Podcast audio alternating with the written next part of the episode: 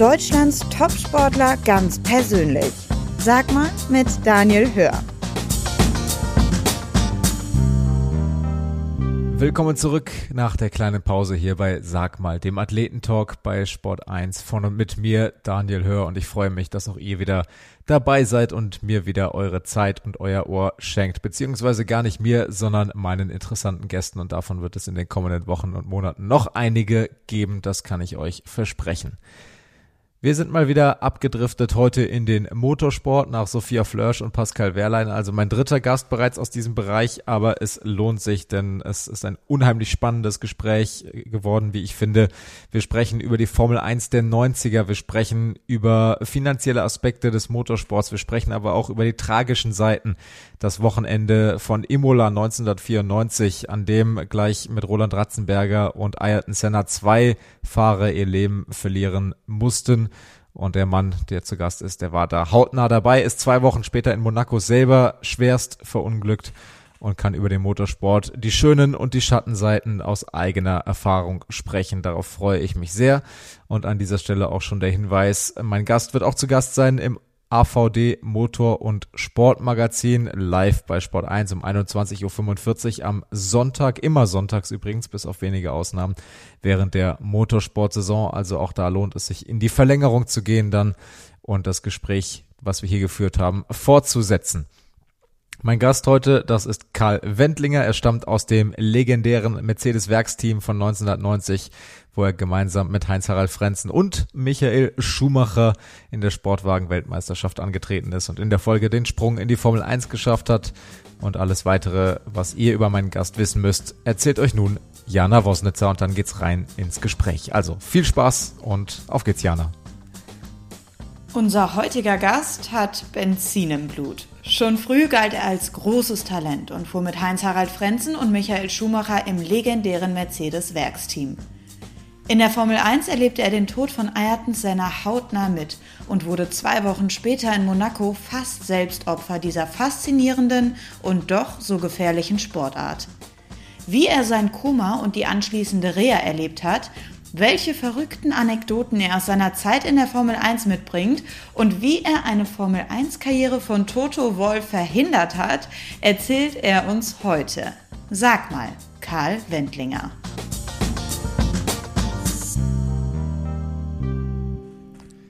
Hallo Karl. Hallo Daniel. Für die Zuhörer, die dich noch nicht kennen, wie würdest du dich selber vorstellen? Ja, mein Name ist Karl Wendlinger, bin 52 Jahre alt, komme aus Kufstein in Tirol und habe die meiste Zeit meines Lebens im Motorsport, sprich seit 1983 das erste Jahr Kartsport, bis aktiv 2016 verbracht und seitdem immer noch bei Mercedes AMG in der Autoszene aktiv. Genau, und dabei waren auch einige Jahre in der Formel 1, in der Königsklasse des Motorsports äh, mit insgesamt 41 Starts. Ähm, davor, quasi der Schritt davor, ähm, da warst du in der ja, in, im Juniorprogramm von Mercedes. Das nannte sich damals Mercedes Werksteam und das war eine ziemlich legendäre Geschichte im Nachhinein mit äh, Menschen wie Hans-Harald Frenzen, Michael Schumacher, Jochen Maas. Ähm, was war das damals für eine Truppe und wie war das mit den Jungs, die ja mit dir zusammen als die talentiertesten Rennfahrer galten im deutschsprachigen Raum? Ja, äh, wir waren 1989 alle drei in der deutschen Formel 3 Meisterschaft unterwegs, haben die ja dann die ersten drei Plätze in der Gesamtwertung unter uns ausgemacht und sind dann schon das ganze Jahr über eigentlich von Leuten von Mercedes-Benz Motorsport, aber auch von Sauber. Sauber war der Partner von Mercedes damals in der Gruppe C Weltmeisterschaft. Sauber hat die Autos gebaut und die Autos eingesetzt, beobachtet worden. Und dann ist uns so im Spätsommer 1989, es ist der Anruf gekommen bei mir zum Beispiel vom Herrn Nerpasch, Mercedes-Benz Motorsportdirektor, äh, für ein Treffen, eine Besprechung. Da ist mir das Ganze erklärt worden und dann bin ich eben in das das Mercedes-Benz Junior Team aufgenommen worden. Und dann haben Michael Schumacher, Heinz-Harald Frenzen und ich, ich glaube, Mitte November 1989 das erste Mal in Le Castellet in Südfrankreich so einen sauber Mercedes QPC Sportwagen getestet. Und der Jochen Maas, der war natürlich damals kein Junior mehr, der war schon arrivierter Rennfahrer, aber der war so ein bisschen unser Patron. Der hat uns mehr oder weniger an das ganze Thema herangeführt, ein bisschen gecoacht, seine Erfahrungen mitgeteilt und ja, so sind wir abwechselnd dann zusammen mit dem Jochen immer wieder Rennen gefahren. War das damals auch schon so, dass ihr euch gedacht habt, das ist jetzt so der Big Step sozusagen Richtung großer Motorsportkarriere? Für mich war es auf alle Fälle so, weil, ähm, wie soll ich sagen, der Sinn oder im Vertrag ist gestanden Förderung bis hin in die Formel 1 und der Aufstieg vom kleinen privaten Formel 3-Team in dann so ein äh, Sportwagen-Werksteam, wie das Sauber Mercedes war, das war schon mal ein großer Schritt erstens vom Ausmaß des Teams, vom Ablauf am, am, am, am Rennplatz etc., aber zweitens natürlich auch von 170 PS in der Formel 3 auf 720 PS in der Gruppe C. Und das war ein Riesenschritt für uns, aber so ist man dann einfach herangeführt worden an die schnellen großen Autos. Der PS-Unterschied, der ist gigantisch. Das war mir so gar nicht klar. Wie ist das dann? Ist das dann so, wie wenn man vom, vom Polo in Porsche steigt, auf gut Deutsch gesagt? Oder wie kann man das vielleicht vergleichen für den Otto-Normalverbraucher draußen? Ja, mindestens so. Ich kann mich noch gut erinnern, uns ist bei den ersten Testfahrten in Le Castellet gesagt worden, es geht um keine Rundenzeiten, es geht um keine Spitzenzeiten, sondern nur euch an das Ganze zu gewöhnen. Und wir haben auch, glaube ich, Schaltdrehzahl nur bei 5000 Umdrehungen gehabt, nur trotzdem 700 PS sind 700 PS. Und das war, das war sehr, sehr schnell. Und ich habe mich schwer dann am Anfang, muss ich ehrlich sagen, speziell die ersten, aber dann die zweiten Testfahrten in Le Castellet, um sich wirklich an einem Formel 3 Auto 170 PS, zwar ein leichtes Auto mit wenig Downforce und äh, wenig Grip an so ein schnelles Renngerät mit über 700 PS und auch mit wirklich viel Downforce, sprich hohen Kurvengeschwindigkeiten zu gewöhnen. Also, aber sauber Mercedes oder Mercedes hat uns wirklich die Zeit gegeben und gesagt, es ist, äh, es ist kein Druck da, ihr könnt euch daran gewöhnen, ihr könnt es lernen, ihr könnt es euch verbessern und das war eine sehr, sehr angenehme Zeit damals. Ja. Wer hat es am schnellsten geschafft? Ähm, Heinz-Harald Frenzen, würde ich sagen, war der, der was sie am, am leichtesten am Anfang da hat. Der hat sich, Heinz-Harald hat sich nicht viel pfiffen, ist rausgefahren und hat das Auto, hat das Auto sehr schnell bewegt. Ja. Also ist das quasi der äh, mutigste in Anführungsstrichen, der macht da bei den ersten Kilometern nach dieser Riesenumstellung auf die Gruppe C dann äh, die beste Zeit letztendlich. Heinz Art hat sie, so, so habe ich es in Erinnerung, hat sie am leichtesten dran von uns drei. Ja. Michael war nicht weit weg natürlich, aber Heinz Art hat das sehr, sehr, wie soll ich sagen, so wie er generell ist, sehr locker gesehen und, und ist da natürlich haben wir schon unsere Vorgaben gehabt, nicht schneller, nicht zu schnell, äh, Motordrehs etc. Aber er hat das, er hat das, er hat das locker aus der Hand geschüttelt, würde ich sagen. Gut ausgereizt dann die entsprechenden Vorgaben. Wie war das, das Binnenverhältnis dann damals? Ähm, ist das dann, dass man freundschaftlich sich bewegt in, in der Gruppe oder ist das dann schon so, dass man sehr schaut, was macht der andere für Rundenzeiten? Wo entwickelt sich der andere gerade hin in einem Konkurrenzdenken? Das schaut man immer. Das ist das, ist, das, ist das Manko im Motorsport, speziell bei den Teamkollegen. Äh, das Verhältnis war gut. Ähm, klar, es gibt immer den, den Konkurrenzkampf mit den Teamkollegen und klar, an den Teamkollegen wirst du ja auch gemessen. Nur trotzdem, wir sind gut miteinander ausgekommen. Wir haben am Abend, da waren wir immer im gleichen Hotel in Frankreich untergebracht, am Abend haben wir Billard gespielt, haben Spaß gehabt. Und trotzdem, wie soll ich sagen, da bist du mal eine Zeit lang im Auto gesessen, ich würde sagen eine Stunde oder ein bisschen länger und hättest du eigentlich dann die Zeit nützen können, um dich im Motor ein bisschen auszurasten. Aber sobald du den Motor gehört hast, dass der gestartet worden ist, dann bist du dann schon wieder an der Boxenmauer gestanden und hast die Zeiten beobachtet von der Konkurrenz. Also so war es einfach. Und, ja, aber trotzdem, es war eine gesunde Konkurrenz und, und wir sind gut miteinander ausgekommen. Ja. Und dann seid ihr alle auf verschiedenem Wege ja auch in die Formel 1 gekommen, äh, Anfang der 90er wie ist das dann im Formel 1 Paddock, wo dann natürlich, dann laufen natürlich zu der Zeit äh, Jungs rum wie Ayrton Senna, äh, sind das dann genau die drei, ein Heinz-Harald Frenzen, Michael Schumacher und dann natürlich ein Jochen Maas als der Mentor, sind das dann deine drei Besu Bezugspersonen in der Formel 1 gewesen und ähm, geht das dann noch mehr ins Freundschaftliche, weil man, weil das die drei sind, die man schon kennt und mit denen man äh, auskommt? Eigentlich dann in der Formel 1 nicht mehr. Der erste, der in die Formel 1 gekommen ist, war der Michael. Ich glaube, das war Spa, also Ende August 1991. Ja. Ich dann im Oktober 1991 im japanischen Suzuka. Heinz Harald ist dann erst 1994 in die Formel 1 dazugekommen. Äh, auch wieder bei Sauber Mercedes. Und der Jochen Maas war damals in der Formel 1 ja nicht mehr aktiv und auch nicht mehr im Fahrerlager. Ähm, wie soll ich sagen, in der Formel 1 ist es noch, wenn man in unterschiedlichen Teams ist, du kommst in der Früh um 8 Uhr zum Team und hast du eigentlich dann schon wieder die ersten Besprechungen, bereitest dir aufs erste freie Training vor, verbringst den ganzen Tag eigentlich nur mit deinem Team und mit deinen Ingenieuren. Wenn du mal an der anderen Fahrer, den du kennst, siehst, ja, dann sprich, äh, unterhältst du schon vielleicht mal kurz, was gibt's Neues etc. Aber sonst bist du eigentlich dann, ich sagen, mit dir alleine und mit dem Team und mit alle anderen Kollegen oder Rennfahrerkollegen, außer mit deinem Teamkollegen, gibt es da nicht, nicht viel Kontakt.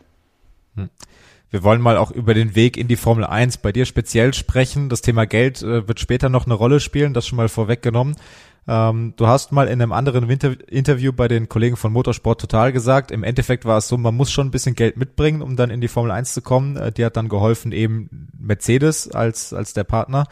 Ähm, wie kann man sich das dann vorstellen? Geht man hin zu einem potenziellen Team ähm, und sagt, hier, pass auf, ich kann zwei Millionen mitbringen, reicht das oder reicht es nicht? Oder wie ist dann so der Ablauf? Der in Ablauf, deinem Fall auch gewesen. Der Ablauf war so 1991, dass einfach ähm, auch von Mercedes-Seite, Jochen Nerpasch Seite, äh, wie soll ich sagen, die Augen und die Ohren offen waren. Und bei mir war es so, das Team Leighton House, Japanisch, der japanische Sponsor Leighton House hat finanzielle Probleme gehabt und deswegen haben die für die letzten beiden Rennen der Saison einen Fahrer mit, der, mit einem Sponsor Mitgift äh, gesucht. Äh, über Mercedes ist dann ein Sponsor gefunden worden, der diese zwei Rennen für mich finanziert hat. Und so war dieser Einstieg. Da hat Mercedes gar nicht in die Tasche greifen müssen.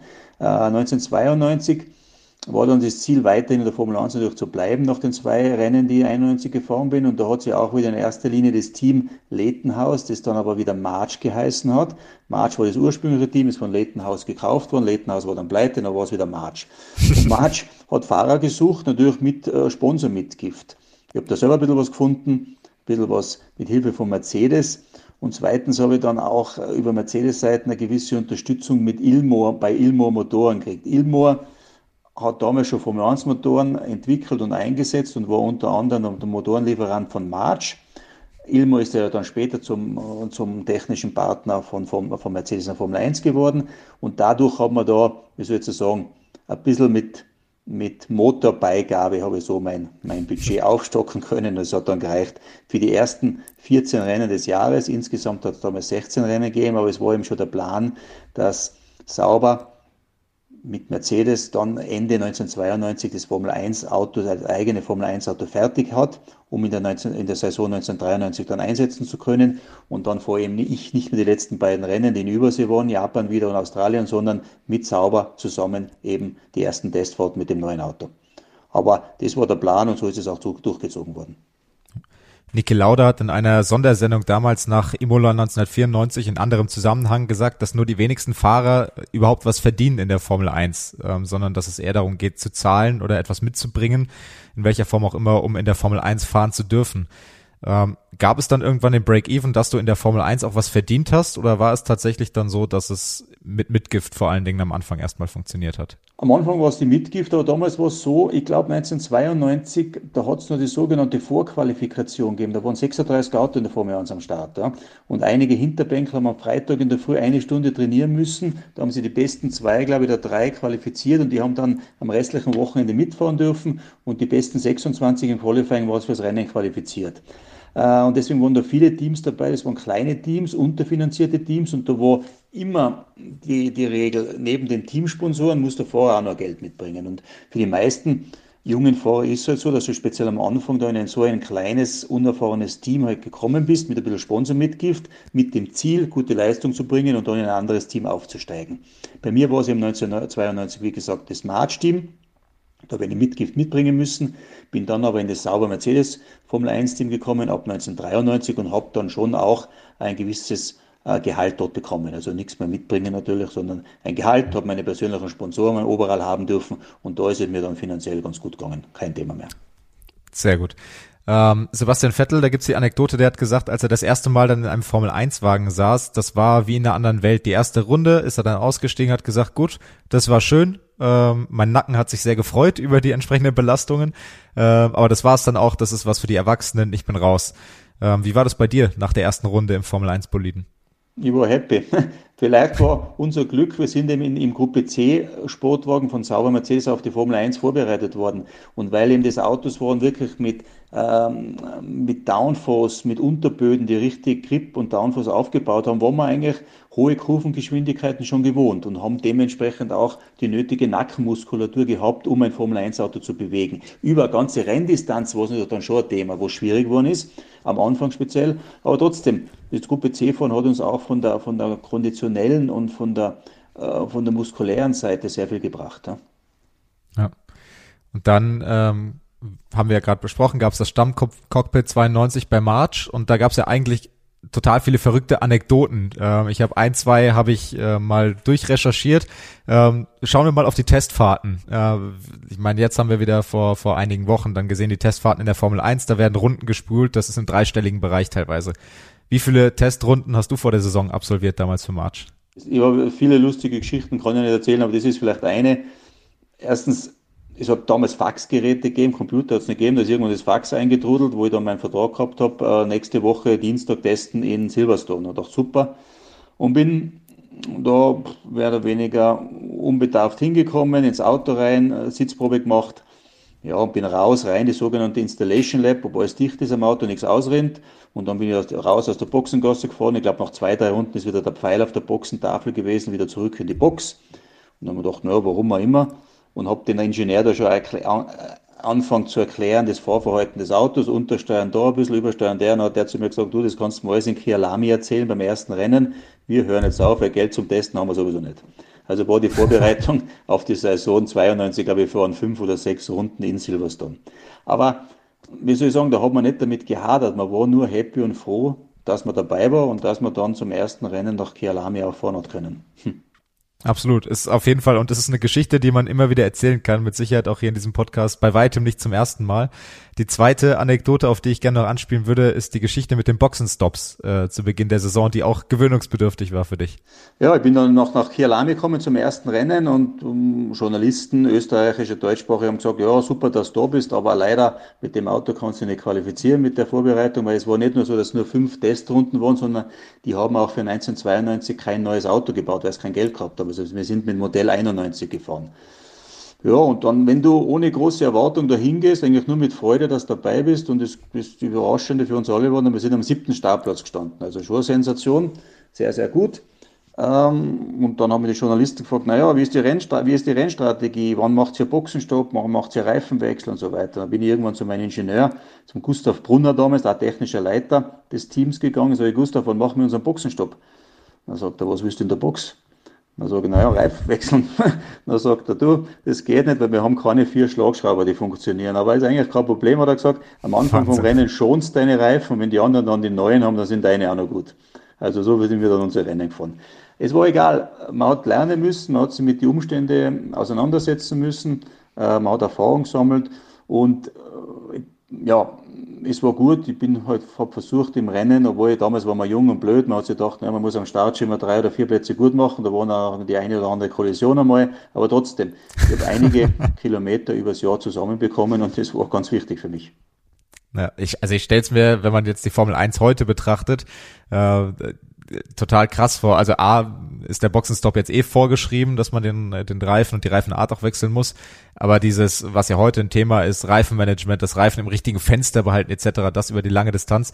Aber das stelle ich mir dann umgekehrt auch als enorm gute Schule letztendlich da, weil man vielleicht auch ein ganz anderes Gefühl fürs Fahren bekommt. Ist das so? Ähm, ja, ist so, man muss sich selber helfen. Auf der anderen Seite finde ich manche Funksprüche in der Formel 1 ehrlich gesagt ein bisschen übertrieben. Sicher, die Sicherheit hat Vorrang, aber wenn es dann heißt, deine linke Bremstemperatur vorne ist um 20 Grad zu wenig oder um 30, wenn es wirklich einmal zu wenig wird, dann merkt der Fahrer das schon, weil dann zieht das Auto in eine andere Richtung. Aber Früher, es hat eine Telemetrie schon gegeben, da hat man selber ein bisschen schauen können, was das Auto so tut oder wie man so fährt, die Runden selber vergleichen. Und ich irgendwann einmal auch zu meinem Ingenieur dann gesagt, du soll mir nicht uns einmal auf der Telemetrie die Daten anschauen. Und der hat gesagt, warum? Ich weiß ja, was ich mache. Da brauche ich keine Telemetrie dazu. Also, das war alles noch ein bisschen hemdsärmelig, aber es hat auch funktioniert. Heutzutage ist das wahrscheinlich nicht mehr möglich, das ist ganz klar. Und heutzutage wird es anders betrieben, weil natürlich auch die Technik der Autos nicht mehr vergleichbar ist mit Anfang der 1990er Jahre. Ja. ja.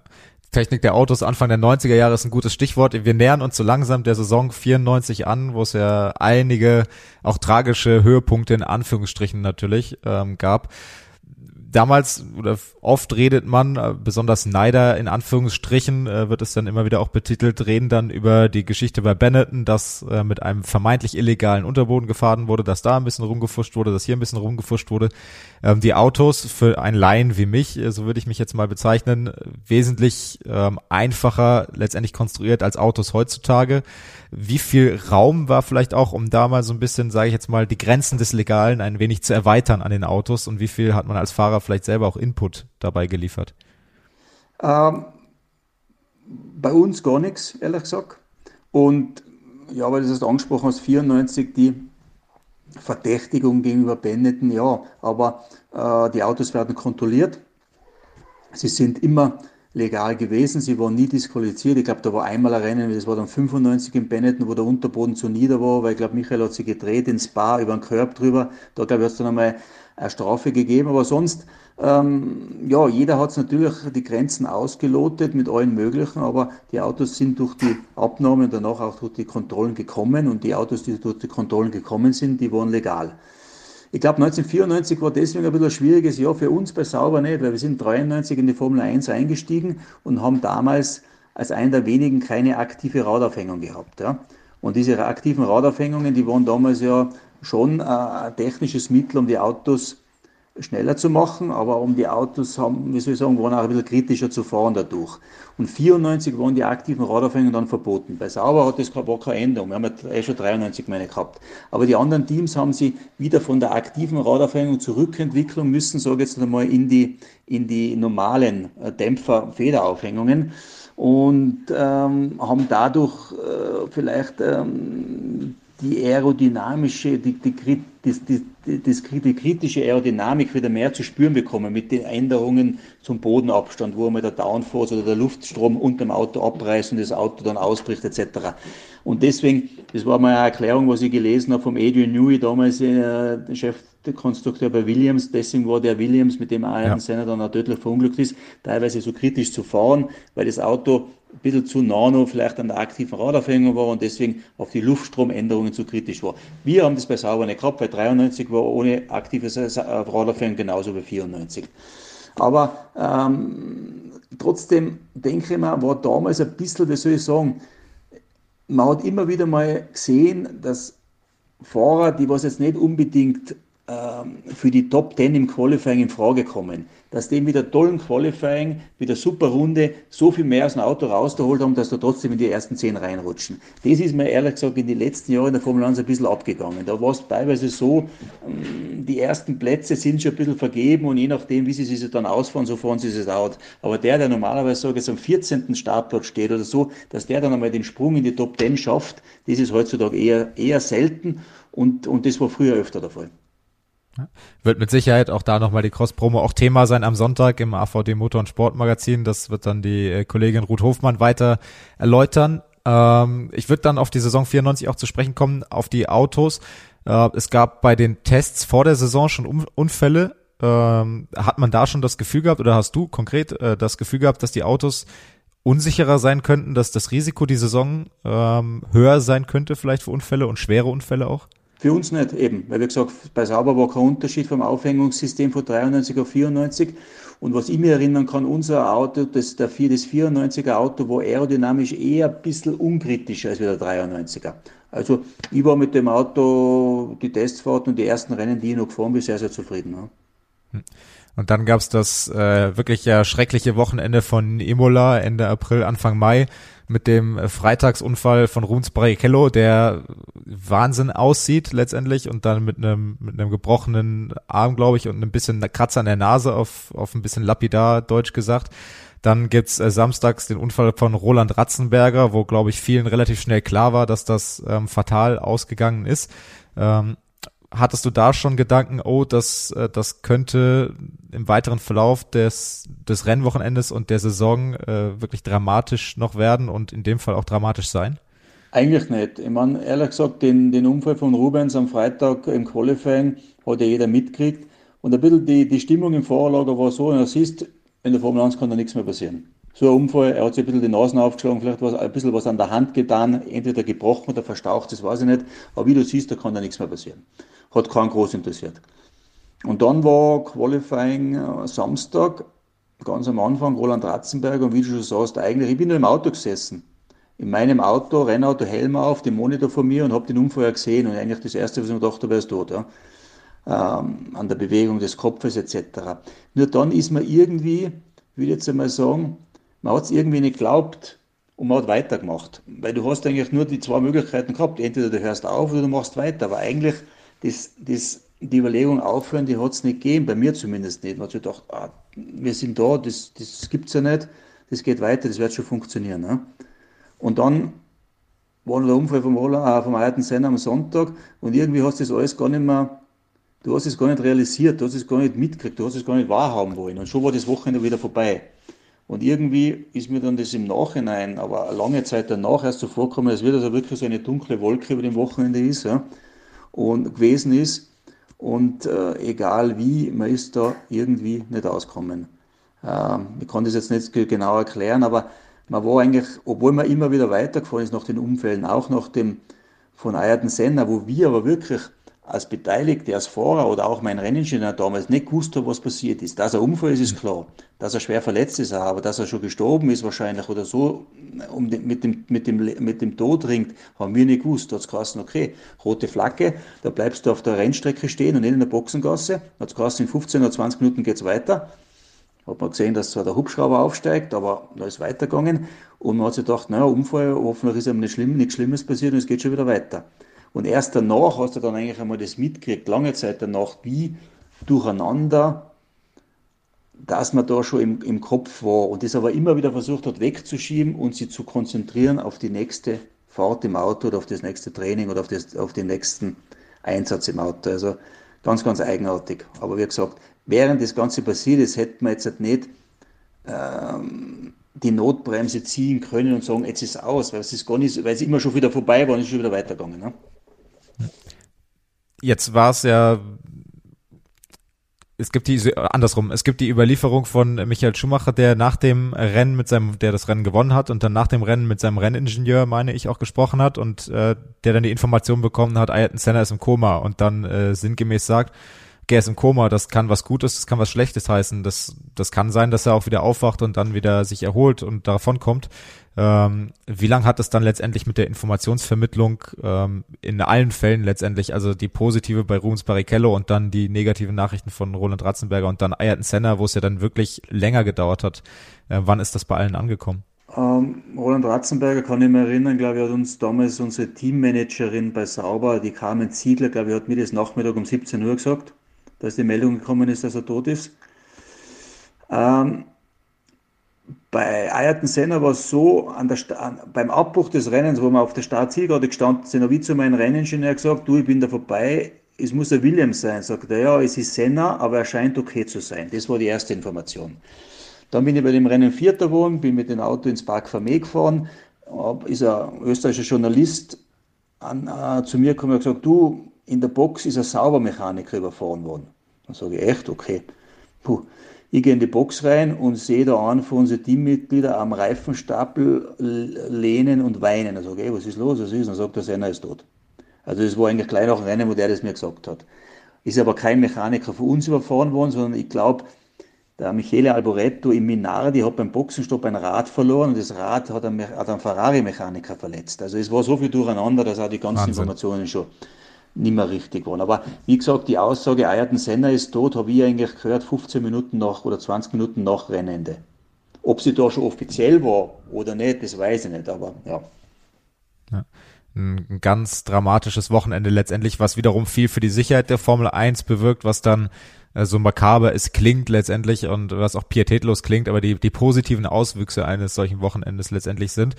Ähm, Niki Lauda, der ja gut zwei Jahrzehnte vorher in der Formel 1, oder letztendlich auch das Jahrzehnt vorher in der Formel 1 noch, aber zu seinen Anfängen zwei Jahrzehnte vorher in der Formel 1 aktiv war, der hat, da gibt's den berühmten Satz, der auch filmisch äh, sehr dramatisch dargestellt wurde, 20 Prozent Risiko und nicht ein Prozent mehr.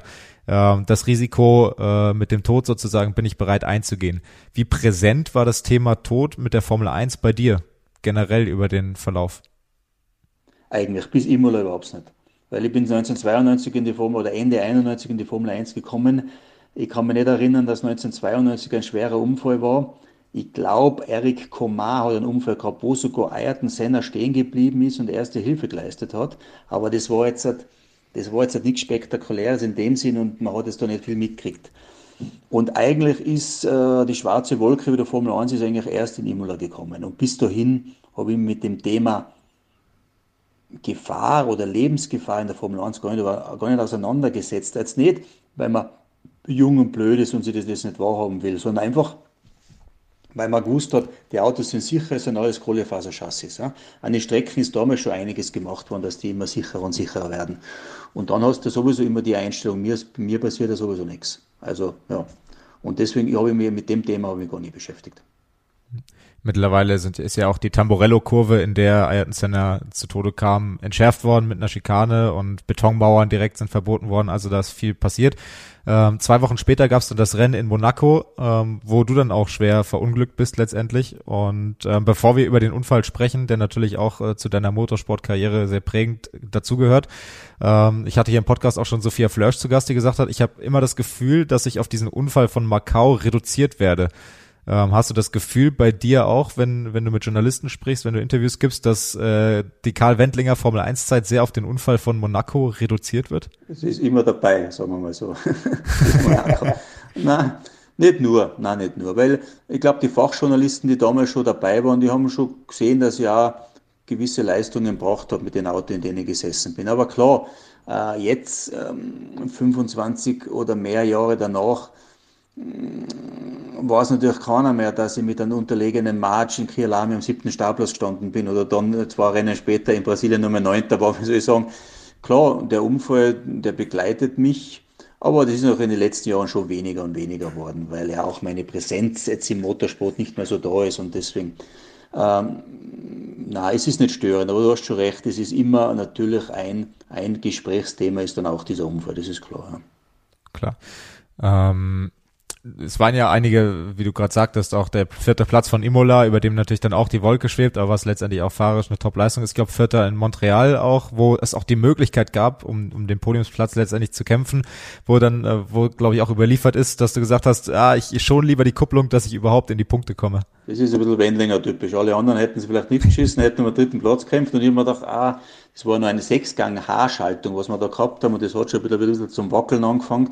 Ich dachte, egal, besser Vierter jetzt als wieder ausscheiden. Äh, äh, Jean Alesi im Ferrari, glaube ich, ist Dritter geworden und der war nicht viel schneller als wir. Also zumindest ein bisschen reinbeißen hätte ich mir noch können. Und man dachte wirklich, jetzt fängt das Getriebe schon wieder an, Mucken zu machen. Ich fahre lieber jetzt den vierten Platz ins Ziel. Für mich wichtig, auch für das Team wichtig und deswegen, deswegen ähm, äh, lassen wir das so. Aber auch zum Beispiel, wo ich 94 in Imola noch Vierter geworden ist, und das habe ich eigentlich während dem Rennen auch nicht mehr gemerkt. Aber ich glaube, bei mir war unterm Rennen die Luft draußen. Durch, die ganz, durch den ganzen Wahnsinn, was da das Wochenende passiert ist. Weil da ist Mika Häkkinen im McLaren, ist, ist Dritter geworden und der war relativ knapp von mir. Und ich habe ja. aber eigentlich nicht mehr die Energie gehabt, mit ihm zu kämpfen. Ich habe mir gedacht, okay, ich fahre jetzt mit dem vierten Platz ins Ziel und dann ist das endlich alles vorbei da. Aber gut, egal. Mit die Wenn und Aber, es gibt nicht, ich bin nie aufs Podium gekommen habe ein paar ganz gute Rennen gehabt und vierte Plätze eben. Aber wie gesagt, auch damals in Imola 94 hätte schon den Platz, äh, die, die Möglichkeit gegeben, um den dritten Platz zu kämpfen mit dem vor mir liegenden Mika Häkkinen. Aber da habe ich irgendwie nicht mehr die Energie dazu gehabt. Vielleicht einfach, weil das alles, das ganze Wochenende schon sehr schwer auf einem gelastet hat. Ja. Blöder Vergleich ist dann Nico Hülkenberg, der moderne Karl Wendlinger, der ja auch es nicht geschafft hat, äh, teilweise auch knapp aufs Podium zu kommen. Ja, er hat eine Möglichkeit. Ich habe gelesen, er ist Ersatzfahrer und Reservemann bei, ich glaube, Mercedes und Aston Martin wieder, oder? Ja. ja. Vielleicht kriegt er noch mal die Möglichkeit. wir werden es verfolgen, ja. Ähm, äh, zurück zum, zum Unfall, über den wir natürlich trotzdem auch, äh, wenn es manchmal vielleicht auch stört, das weiß ich gar nicht, ähm, aber über den man natürlich sprechen muss, ähm, der dazu gehört. Letztendlich weißt du gar nicht, wie der Unfall genau passiert ist, weil es, also die Bilder sind so, du kommst letztendlich schon fast querstehend raus äh, Richtung Hafenschikane und prallst dann in die Mauer und es gibt keine Bilder, wie es passiert ist und du kannst dich auch nicht erinnern. Ähm, wie sehr stört es, diese Unwissenheit über den Unfallhergang zu haben? Ja, ich habe mich schon irgendwann einmal dann zum Stören. Am Anfang war ich ehrlich gesagt froh, dass ich von dem Ganzen nichts weiß und dass ich deswegen vielleicht keine schlechten Erinnerungen habe und so weiter. Aber irgendwann fragst du dann schon, warum, was hast du für einen Fehler gemacht? Ja, die Antwort wird es nie geben. Die Bilder gibt es nicht. Die, die, das Bild, was es ihm gibt, ist, glaube ich, nur so eine Streckenüberwachungskamera, wo das Auto eben schon quer ist, wenn man es wenn einfängt, also wenn es ins Bild kommt. Ich kann mir nur vorstellen, ich weiß es von 1993 in der Bremszone auf diese Hafenschikane ist, war sehr unebener, welliger Asphalt, viele Bodenwellen. Und unser Auto war damals über die Bodenwellen nicht sehr, sehr gut. Vielleicht habe ich einfach beim, beim Bremsen, beim Spätbremsen, weil Das war das letzte Outing eigentlich. Ich glaube, ich hätte noch eine halbe Runde fahren können und wäre sowieso karierte Flagge gewesen. Und zum Schluss mit neuen Satz Reifen äh, nur mehr gute Zeit zu fahren. Ähm, vielleicht gerade so eine Bodenwelle getroffen, dass ich ein bisschen quer gekommen bin und dann ist einfach das losgegangen. Ne? Mit Anschlag rechts am Bordstein, der da ist in Monaco und dann abdrehen und dann, und dann unten einschlagen in der, in der, in dem, in dem, in dem leitblanken Spitz. So kann ich mir das vorstellen, dass am ehesten passiert ist. Ja. Ja. Und mit 170 km/h ist das schon mit ordentlich Geschwindigkeit, wenn man sich vorstellt, dass ähm, das Auto automatisch sehr stark entschleunigt, wenn man nur vom Gaspedal geht. Das heißt, ähm, da war nicht viel Raum sozusagen, in dem auch Kraft letztendlich wegging. Und ähm, dann ging's ins Krankenhaus und dann lagst du auch einige Zeit im Koma, ne?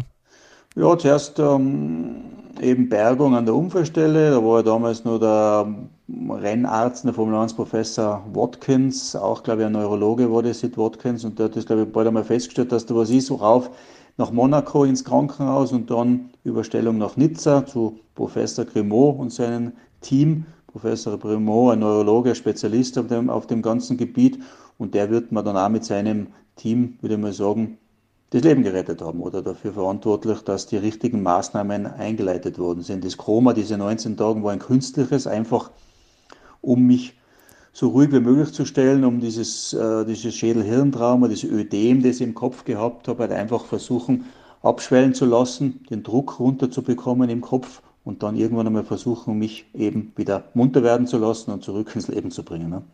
Ja. Und dann gab es irgendwann auch die Überstellung in die österreichische Heimat, ähm, zumindest näher an die Heimat, nach Innsbruck ins Krankenhaus.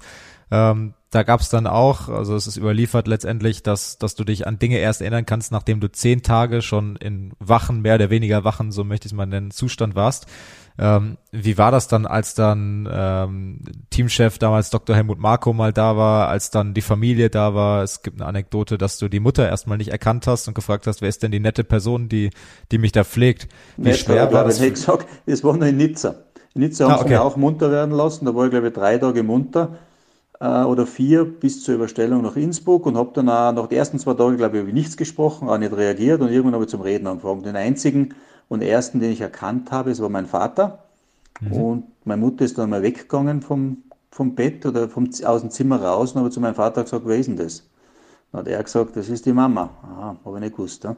Was, ich glaube, da habe ich nicht mehr gewusst, was Mama ist. So weit weg ist man da vorher. Ne?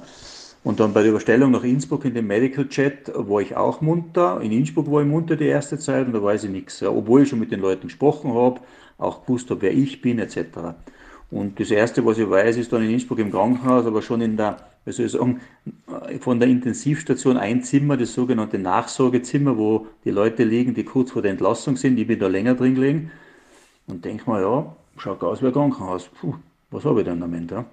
Und da war gerade einmal niemand um mich rum. Normalerweise war immer wer von der Familie da, da war mir niemand rum, da habe ich ein bisschen warten müssen. Und dann glaube ich, ist meine Mutter gekommen und sage, du ist ja Krankenhaus, was tue ich denn da? Und dann ist mir das langsam dann in Schritten beigebracht worden, weil die Ärzte schon gesagt haben, wenn er das erste Mal fragt, sagt sie es eurem vorsichtig, was passiert ist. Aber durch das, dass ich eh nichts weiß, hat man da nicht groß vorsichtig sein müssen. Und dann äh, gibt die Anekdote, dass Dr. Helmut Marko dann auch mal da war und dass äh, du dann gesagt hättest, machst den Formel-3-Wagen fürs Wochenende fertig und er so im Sinne, ja, passt schon, so der, der österreichische Humor. Das war noch in, das war noch in Nizza. Ja, das war auch in Nizza, hat mich okay. auch in Nizza äh, besucht und das war einfach, was ich mit dem Menschen in Verbindung gebracht habe. Und weil ich bei ihm Formel 3 gefahren bin, habe ich gesagt, du, was der Formel 3. Habe aber gemeint, wahrscheinlich den Formel 1 für Barcelona, weil mein Vater hat dann zu mir gesagt, du, jetzt äh, keine Aufregung, wir packen jetzt hier zusammen und dann wirst du mit dem Flugzeug nach Österreich gebracht ins Krankenhaus. Das ist dann viel besser, weil dann verstehst du alle, reden alle Deutsch etc. Und ich habe als Antwort anscheinend gegeben, nein, nein, nicht nach Österreich, ich muss nach Barcelona, weil da ist das nächste Rennen weil ich mir schon davor ein Flugticket besorgt habe von Nizza nach Barcelona, weil ich das alles schon geplant habe. Also das war in meinem Kopf drin. Ich habe zwar nicht gewusst, wie alt ich bin und wie ich wirklich heiß, aber ich habe gewusst, dass ich nach Barcelona bis zum nächsten Rennen. Und habe auch den Helmut Marko darauf angesprochen, ja, bitte Formel 3. Das waren also die Dinge, die mir unbewusst irgendwie Verbindungen gegeben hat. Ja. Hm. Kannst du da im Nachhinein auch drüber lachen und machst dich da selber auch über dich lustig? Also wirkt so, als wenn du dich da selber auch gern mal auf die Schippe nimmst mit den Anekdoten. Ja, eben. Gott sei Dank kann ich drüber lachen. Gott sei Dank kann ich drüber lachen, weil äh, es hätte auch anders ausgehen können. Und ich habe das Glück gehabt, dass ich dann nach dem Unfall in die besten Hände gekommen bin. In Nizza mit, bei Professor Cremot mit seinem Team, in Innsbruck dann bei Professor Schmutzhardt mit seinem Team, wo dann tagtäglich äh, Reha-Maßnahmen gemacht worden sind und einfach äh, äh, ja, mit, äh, mit den verschiedensten Übungen versucht werden worden ist, mich wieder ähm, mich wieder auf Vordermann zu bringen. Und am Anfang merkst du es alles nicht, aber die letzten Wochen im Krankenhaus, da kriegst du alles genau mit. Und ich habe in der Früh um acht die Tiroler Tageszeitung gelesen und um Viertel nach acht habe ich es wieder gelesen, weil ich eigentlich nicht wusste, was drin gestanden ist. Weil das Hauptproblem bei so einer Verletzung das Kurzzeitgedächtnis ist. Und das hat aber das Team in Innsbruck mit den ganzen Therapien wirklich in, in Rekordzeit wieder gut gemacht. Ja. Und deswegen kann okay. ich jetzt drüber lachen, weil wenn ich mir denke, es wäre immer noch so, dass ich was lese und 15 Minuten später nicht mehr weiß, was ich gemacht habe, dann wäre das wäre das blöd. Ja. Definitiv, ja. Von Niki Lauda ist überliefert nach seinem äh, fürchterlichen Unfall 76 auf der Nordschleife, dass er so schnell wie möglich wieder ins Auto wollte, um eben sein Trauma zu bewältigen. Ähm, war das bei dir auch ähnlich, dass du bewusst gesagt hast, ich muss schnell wieder ins Auto, um das zu bewältigen? Oder war es eher so, ich muss schnell ins Auto, weil ich Bock drauf habe und wieder fahren will? Genau, das war bei mir anders. Vielleicht auch, weil man halt, wie soll ich sagen, mit der Kopfverletzung oder Hirnverletzung ist alles ein bisschen anders sehen muss. Ähm, die Leute, haben, die mich besucht haben, ja, denen geht es eh gut. Mir ist sehr gut gegangen. Aber ich war so weit weg vom täglichen Leben, ja, dass ich mir jetzt da gar nicht genau Gedanken hätte machen können, was ist das Beste für mich oder was ist, was müsste ich jetzt machen als nächsten Schritt, sondern warum ich schnell wieder ins Auto wollte, das war vielleicht so ein bisschen eine kindische oder, oder, oder kindliche ähm, Anwandlung, ich will wieder Autorennen fahren. Das Gute an der ganzen Geschichte war, ich glaube, das hat den Heilungsprozess sehr beschleunigt und ist dann viel schneller gegangen, als wir die Ärzte ursprünglich geglaubt haben. Äh, ich war aber nicht in dem Zustand, um so schnell danach wirklich wieder Auto. Ich habe es zwar gemacht, ich habe es auch geschafft, aber ich war jetzt, wie man dann gesehen hat, ich bin 1995 dann wieder relativ schnell ausgetauscht worden, weil ich einfach die Leistung nicht gebracht habe. Weil ich zwar in einem Rekordtempo wieder gesund worden bin und Rekordtempo nach Schwere der Verletzung laut Arzt aus dem Krankenhaus entlassen worden bin. Aber der nächste Weg dann wirklich, um eine Topleistung im Motorsport in der Formel 1 zu bringen, da war ich noch sehr, sehr weit weg. Ja. Da geht's dann auch um Themen wie Konzentration, die ja dann auch eine Rolle gespielt hat, gerade beim Ende dann 95. Ähm, dann, dann bist du ja auch sehr lange dann noch im GT-Sport unterwegs gewesen, danach, nach dem Ende der Formel 1-Zeit. Ist der GT-Sport dann demzufolge weniger konzentrations intensiv oder hat sich das dann mit der Zeit wieder gelegt? Das hat sich gelegt. Ich habe dann auch angefangen schon von 1995, wo ich das, das hat also gewisse Rückfälle gegeben. Ich habe 1994 bei Sauber schon im Dezember oder zuerst im September und dann im Dezember wieder testen dürfen mit der Formel 1. Da hat es mit der Konzentration keine Probleme gegeben. Dann habe ich den Vertrag gekriegt für 95 und dann waren das manchmal einfach so Rückschläge. Auf einmal ist die Konzentration weg. Ja? Die Ärzte haben gesagt, naja, bei der Schwere der Verletzung, die du gehabt hast, ist das normal, das kann nicht stabil bleiben. Und dann habe ich mal schon versucht, mit anderen Methoden, wie so Out-Karate-Training, solche Dinge, einfach die Konzentration immer wieder äh, zu üben und wieder anzueignen. Aber ehrlich gesagt, ich habe dann 1996 einen Vertrag bei Audi gekriegt zum Tourenwagen fahren und vom Gefühl her dasselbe im Rennauto oder wenn ich also gewisse Ansprüche habe erfüllen müssen, war ich erst 1997. Also es war drei Jahre danach. Weil einfach die Verletzung, die Heilung und das wieder alles so zusammenzubringen, wie es davor war, das hat eigentlich drei Jahre gedauert. Ja. Und dann, ab, ab 1997 war Konzentration, Koordination, was auch immer, kein Problem mehr. Da war es wieder so gut wie davor. Ja. Letzte Frage im Zusammenhang mit dem Unfall, als dann äh, ja leider leider Michael Schumacher auch den Unfall, den Skiunfall hatte und dann ja auch eine Kopfverletzung davon getragen hat, ähm, hat bei dir das Telefon nicht mehr stillgestanden, so ungefähr hast du gesagt, die ersten Tage, weil natürlich sich ähm, Journalisten, ähm, Freunde vielleicht auch erinnert haben, ähm, A, ihr habt zusammen ja das Mercedes Junior Team beziehungsweise Mercedes Werksteam wart ihr unterwegs und eben du hast auch eine Vorgeschichte mit einer Kopfverletzung.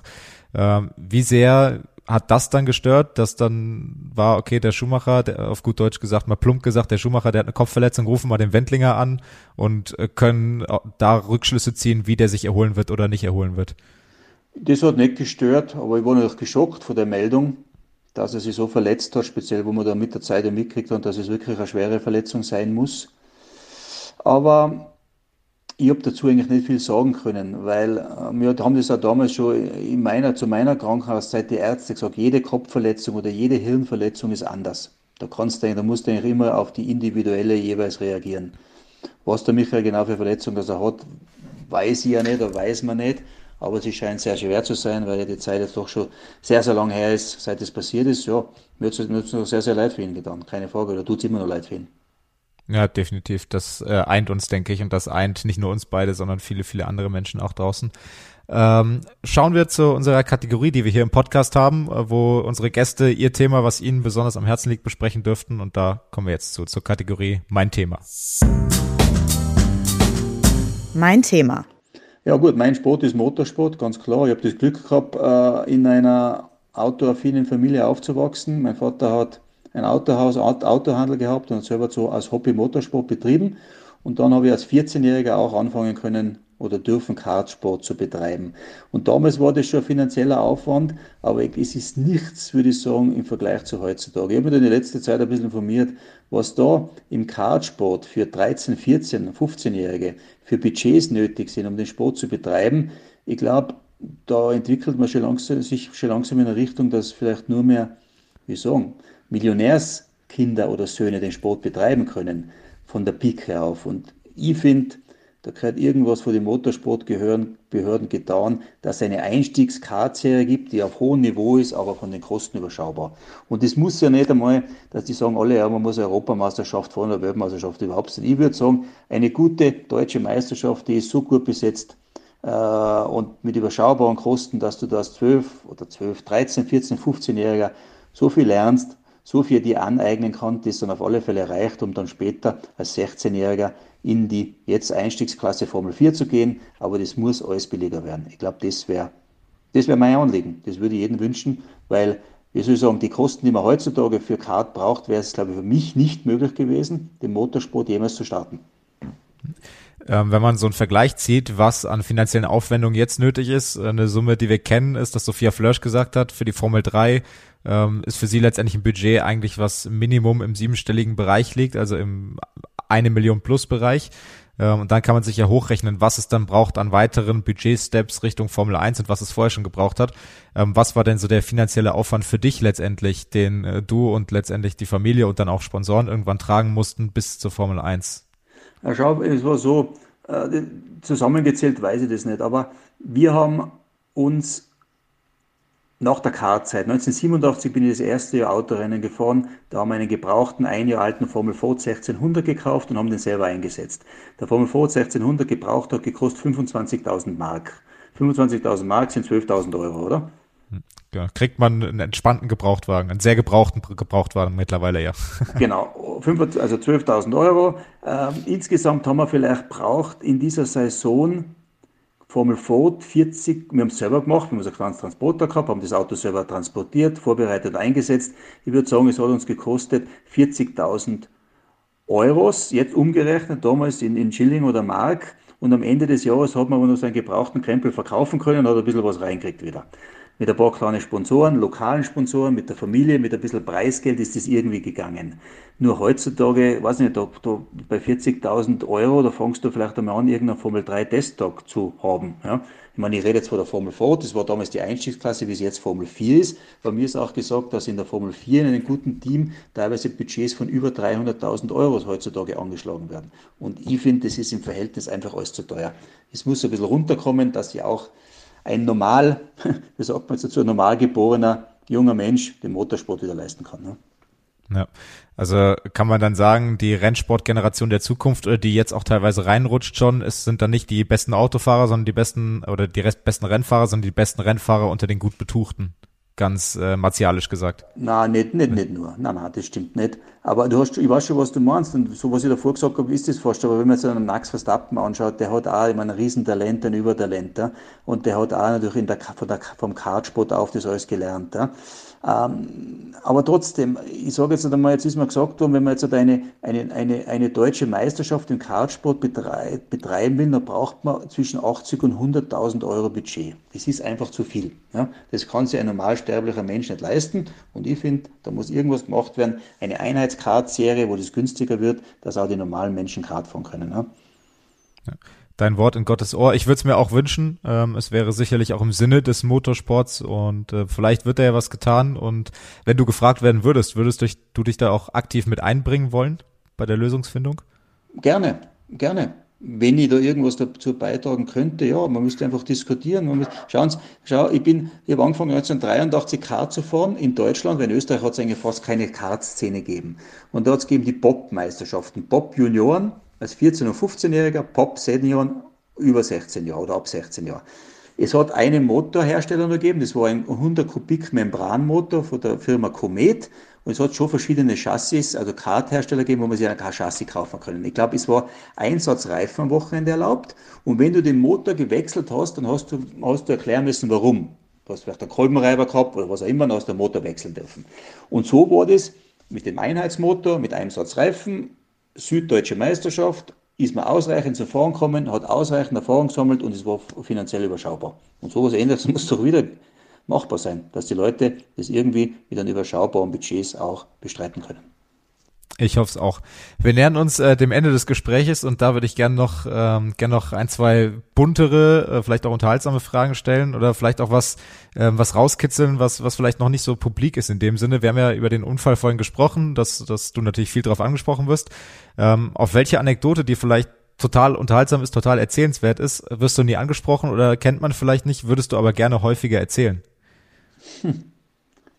Ja, dass ich mir schon meine Sporen bei Helmut Marko in seinem Formel-3-Team äh, verdienen habe müssen, weil ich war dafür zuständig. Wir waren eigentlich die einzigen in Deutschland, die einen Alfa Romeo-Motor gehabt haben.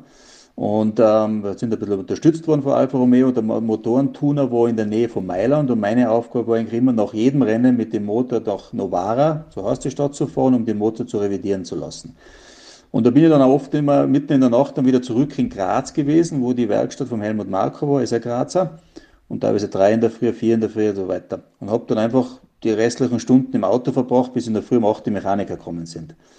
Und irgendwann, der Helmut Marko war auch Hotel, oder ist Hotelbesitzer in Graz, habe ich zu ihm gesagt, naja, Herr Doktor, kann ich da vielleicht ins Hotel, wenn ich zurückkomme? Oder gesagt, naja, wenn du das leisten kannst, kannst du gerne ins Hotel. dann sage ich, ah, okay. Und irgendwann habe ich dann aber von den Leistungen her so ein bisschen mich verbessert, dass er gesagt hat, du weißt was, wenn du das nächste Mal wieder nach Graz kommst mit deinem Motor, dann gehst du ins Hotel zum Schlafen. Also so hat man sich da ein bisschen raufarbeiten müssen und es war nicht so, wie manche Leute glauben, äh, die sind als Rennfahrer, die werden da gehoppert und die haben da vielleicht noch den Masseur dabei, der was ihnen den Nacken massiert, wenn was los ist und das Müsli anrichtet. Also man hat schon auch dazu beitragen müssen, dass man weiterkommen ist. Das, das ist eine sehr schöne Anekdote, die ist tatsächlich sehr erzählenswert. Ich stelle es mir gerade vor, wenn man es jetzt überträgt, dass im übertragenen Sinne Max Verstappen dann äh, schön bei, bei Herrn Marco die, die Kreditkarte zücken darf, wenn, man, wenn er im Hotel ist.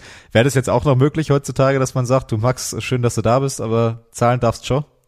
Ich weiß nicht. Er war, er ist immer als harter Hund bezeichnet und ist, ist ein ganz angenehmer Zeitgenosse. Aber klar, der hat gesagt, naja, Hotel, und entweder hat er gesagt, suchst du eine Freundin, dann schlafst du bei der Freundin, sonst musst du halt im Auto schlafen, je nachdem, was der Lehrer ist. Ja.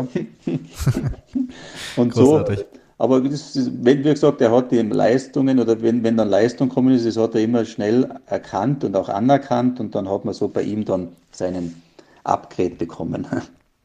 Kommen wir, kommen wir von Dr. Helmut Marke zu einem der äh, weiteren großen Protagonisten ähm, aktuell in der Formel 1, zu Toto Wolf.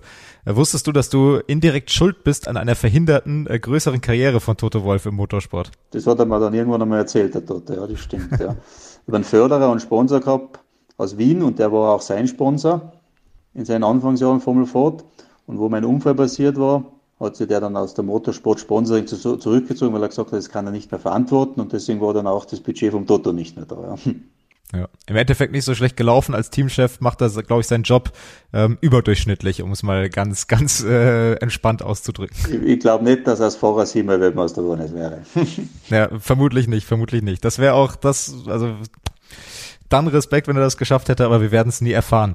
Ähm, letzte Frage. Ähm, wenn du jetzt mit dem jungen Karl Wendlinger nochmal sprechen könntest, mit dem Karl Wendlinger, der vielleicht gerade den Sprung zum Mercedes-Werksteam und dann im weiteren Schritt in die Formel 1 schaff, äh, schafft, welchen Ratschlag oder vielleicht welche drei Ratschläge würdest du dem geben?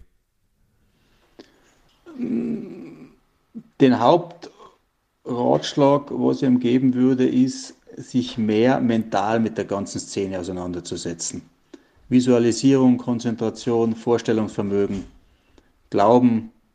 Wenn du dir das vorstellst, dann ist das auch möglich. Das würde in erster Linie. Das würde, das, das würde ich ihm raten. Ne? Hm. Und das hören jetzt vielleicht äh, die ein oder anderen Nachwuchsrennfahrer draußen dann ist dem auch schon mal geholfen. Schauen wir mal, auch das werden wir wahrscheinlich nie erfahren. Ähm, mir hat sehr viel Spaß gemacht, das Gespräch. Ich konnte auch einiges mitnehmen. Ich hoffe, unsere Zuhörer draußen auch. Und auch hier nochmal der Hinweis, wer dann noch mehr über Karl Wendlinger und ähm, über den Motorsport erfahren möchte, der schaltet am Sonntag bei uns bei Sport 1 ein im AVD Motor- und Sportmagazin. Und da wird das Ganze quasi fortgesetzt, was wir hier begonnen haben. Vielen, vielen Dank für die Zeit und bis dahin. Ja, vielen Dank dir. Danke. Hat Spaß gemacht. Das war also das Gespräch mit Karl Wendlinger. Mir hat es super viel Spaß gemacht. Ich hoffe euch da draußen auch mit Österreichern. Das ist ja eh immer so eine unterhaltsame Geschichte. Das macht immer Laune, auch wenn die Themen ein bisschen ernster waren teilweise. Dennoch denke ich, dass da einiges drin war und äh, gerade das finde ich auch interessant, nicht nur Jubel, Trubel, Heiterkeit im Sport, sondern auch die Schattenseiten zu besprechen und äh, das hatte enorm viel Tiefgang an einigen Stellen, wie ich finde und trotzdem auch viel Spaß bei der Sache. Ein letztes noch, bevor wir ganz zum Ende kommen in eigener Sache. Der Deutsche Podcastpreis ist wieder ausgeschrieben und ich bin mit Sag mal auch mittendrin, stand nur dabei und würde mich freuen, wenn ihr in der Kategorie des Publikumspreises eure Stimme für mich da lasst. Das Ganze geht ganz einfach, ohne Anmeldung, ohne versteckte Kosten oder ähnliches auf deutscher-podcastpreis.de schrägstrich podcasts schrägstrich sag mal und dort einfach auf den entsprechenden Button klicken oder einfach googeln Deutscher Podcastpreis sag mal oder Deutscher Podcastpreis Daniel Hör. Würde mich sehr freuen, wenn ihr mich da unterstützt. Außerdem freue ich mich natürlich auch über Bewertungen und Feedback jeglicher Art. Gerne auf den gängigen Podcast-Plattformen, sei es Apple Podcasts, sei es Deezer, sei es Spotify und gerne auch direkt bei Instagram mit Feedback Daniel-Hör. Ich lese alles, was da reinkommt und versuche auch auf alles zu antworten. Würde mich sehr freuen, wenn ihr da Feedback da lasst, um dieses Format weiterzuentwickeln, um weitere spannende Gäste, die ich vielleicht gar nicht so auf dem Schirm habe, die ihr vielleicht in euren Sportarten auf dem Schirm habt, hier in den Podcast zu holen und weitere spannende Gespräche zu führen. Und ich denke, da können wir gemeinsam ein tolles Produkt weiterentwickeln und weiter auf die Beine stellen und weitere tolle Podcasts ausstrahlen. Und natürlich könnt ihr jederzeit auch eure Fragen stellen und euch beteiligen. Das soll es von dieser Stelle dann auch endgültig gewesen sein. Vielen Dank für eure Zeit, vielen Dank fürs Zuhören. Bleibt gesund, das ist in diesen Zeiten das Wichtigste. Und bis zum nächsten Mal. Ciao.